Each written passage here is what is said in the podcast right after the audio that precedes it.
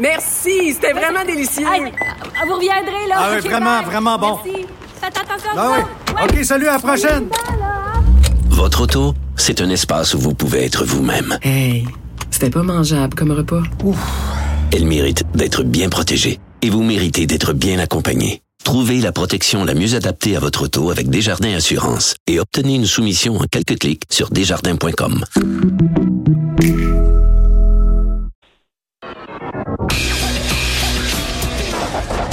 n'est pas obligé d'être d'accord, mais on peut en parler. Sophie Durocher, on n'est pas obligé d'être d'accord. Cube Radio. Le 1er janvier 2020, pour beaucoup de gens au Québec, ça va être le triste rappel d'un anniversaire vraiment euh, horrible.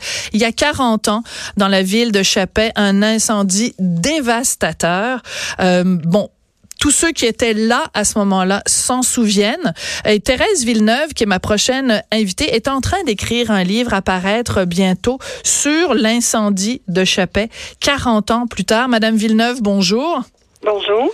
Pour ceux qui sont plus jeunes et qui ne s'en souviennent pas, oui, il y en a peut-être qui ont jamais entendu parler du fameux incendie de Chapet. Pouvez-vous commencer par nous rappeler ce qui s'est passé donc le 1er janvier 1980?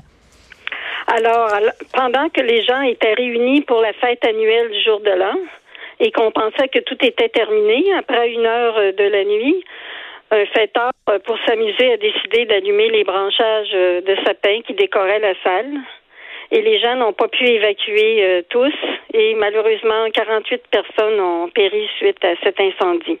Et ils ont péri, bon, les, gens qui sont morts sont morts dans des conditions vraiment atroces, puisqu'il y avait une panne de courant, les gens ne voyaient plus rien. Ça a été vraiment, on rentrera pas trop dans les détails, mais ça a été euh, euh, euh vraiment une mort euh, absolument atroce. Et là, l'intérêt pour vous, euh, quand vous écrivez ce livre-là, c'est aussi de parler des victimes secondaires, c'est-à-dire euh, les premiers répondants qui sont arrivés sur les lieux et qui sont marqués encore 40 ans plus tard par ce qui s'est passé le 1er janvier. Tout à fait. Mais les victimes secondaires sont plus nombreuses que les répondants et les intervenants. Il y a aussi ceux qui sont affectés de façon euh, terrible, euh, même s'ils n'étaient pas présents, parce que c'est un village entier qui a été décimé. Alors, il y a des milliers de personnes à cet endroit qui ont été des victimes secondaires. Oui, vous parlez bon donc d'évidemment tout le reste euh, du village parce que donc Chapet, on le rappelle, c'est dans le nord euh, du Québec et il y a vraiment un parallèle qu'on peut faire madame Villeneuve entre ce qui est arrivé à Chapet en 1980 et ce qui est arrivé par exemple à Lac Mégantic. Donc évidemment parce qu'il y a un incendie, mais aussi parce que c'est une petite communauté tricotée serrée et que c'est un drame qui a vraiment euh, bouleversé la communauté au complet. Oui, tout à fait. Il y a beaucoup de parallèles à faire, sauf que Chapet avait les caractéristiques d'une ville minière, nécessairement isolée et autosuffisante. Hmm. Alors, ça a eu des avantages et des inconvénients.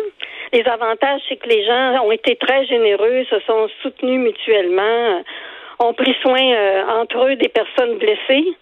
Et euh, les inconvénients, c'est que les gens ont été pris dans, dans l'isolement, dans la solitude et le hmm. manque d'aide par la suite, ce qui n'a pas été le cas à Lac Mégantic où l'aide psychosociale s'est déployée rapidement et de façon efficace. Mais il y a aussi les années, c'est-à-dire qu'en 1980, on n'était pas équipé, on n'était pas aussi conscient à l'époque de, par exemple, de quelque chose aussi simple que le syndrome post-traumatique. C'est des mots qu'on ne prononçait peut-être pas, même pas à l'époque, alors qu'on a appris des leçons quand même de Chapet. Donc aujourd'hui, euh, quand il y a des, des, tragédies qui arrivent, on est mieux équipé. On a, on a quand même appris de ce qui est arrivé à Chapet.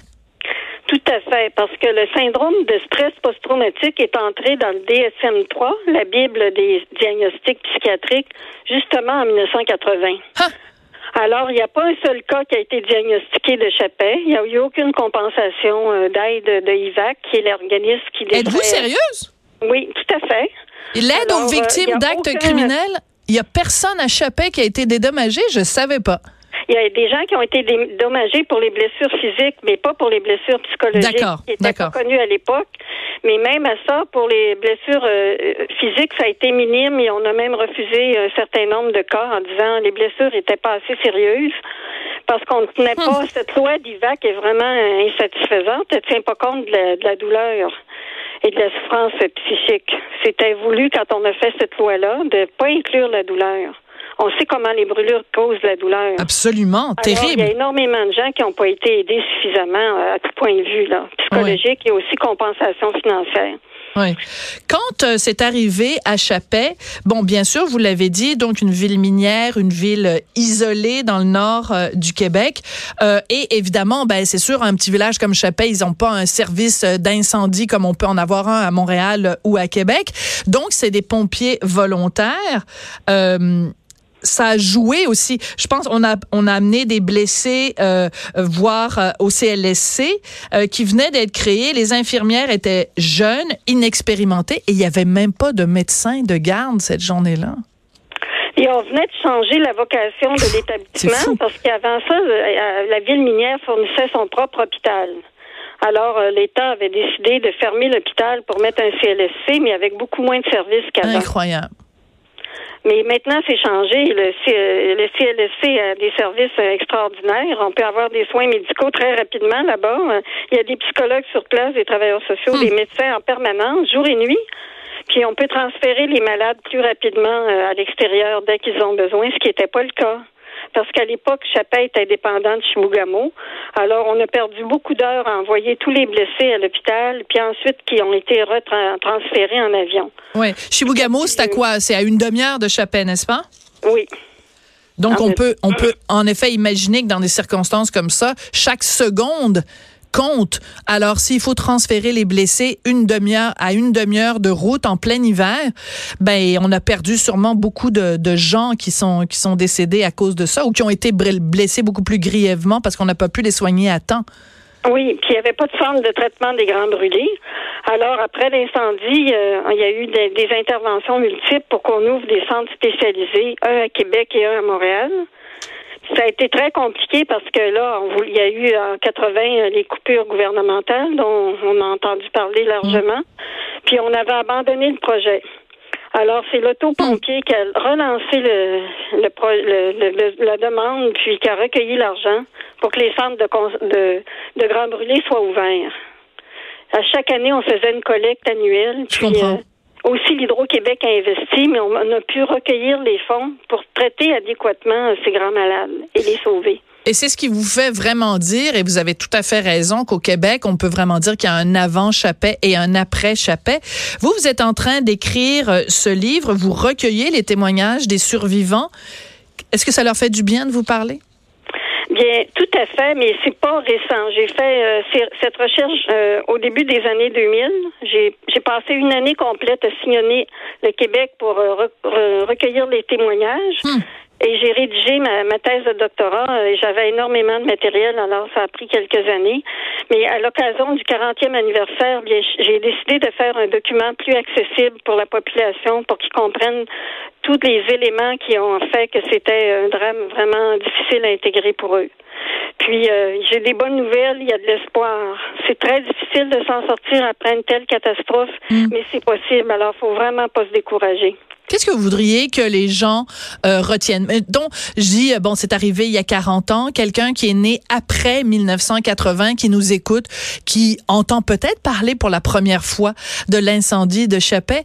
Comment vous voudriez ou que les gens de Chapet voudraient qu'on se souvienne de ce qui s'est passé le 1er janvier 1980? Il faudrait qu'ils se, se souvenir que c'est une épreuve qui prend énormément d'années pour se rétablir et fonctionner très bien à nouveau, avoir la joie de vivre, avoir du plaisir, être moins centré sur l'événement. Ça peut prendre jusqu'à 7-8 ans. Alors, euh, il faut vraiment être persévérant et courageux, puis on finit par y arriver.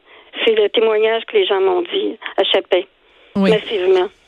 Ben écoutez, merci beaucoup Thérèse Villeneuve. On a très hâte euh, de pouvoir euh, lire euh, votre livre. Et puis, ben c'est sûr qu'on va tous collectivement au Québec avoir une pensée le 1er janvier de cette année, en fait, l'année prochaine, 1er janvier 2020. On va avoir une pensée pour ce, ce tragique incendie de Chapet. Et euh, c'est fou quand même. Hein? Suffit que quelqu'un un fêtard, manifestement euh, euh, pas très malin, qui a pris son briquet, puis qui a dit, ah tiens, des branches de sapin, de décoration, je vais mettre le feu là-dedans, avec des conséquences euh, qui se font encore ressentir 40 ans plus tard. Tout à fait. Merci beaucoup, Madame Villeneuve. C'est un grand plaisir. Thérèse Villeneuve, donc, qui est l'auteur d'un livre à paraître sur l'incendie de Chapet 40 ans plus tard. Sophie Durocher. On n'est pas obligé d'être d'accord.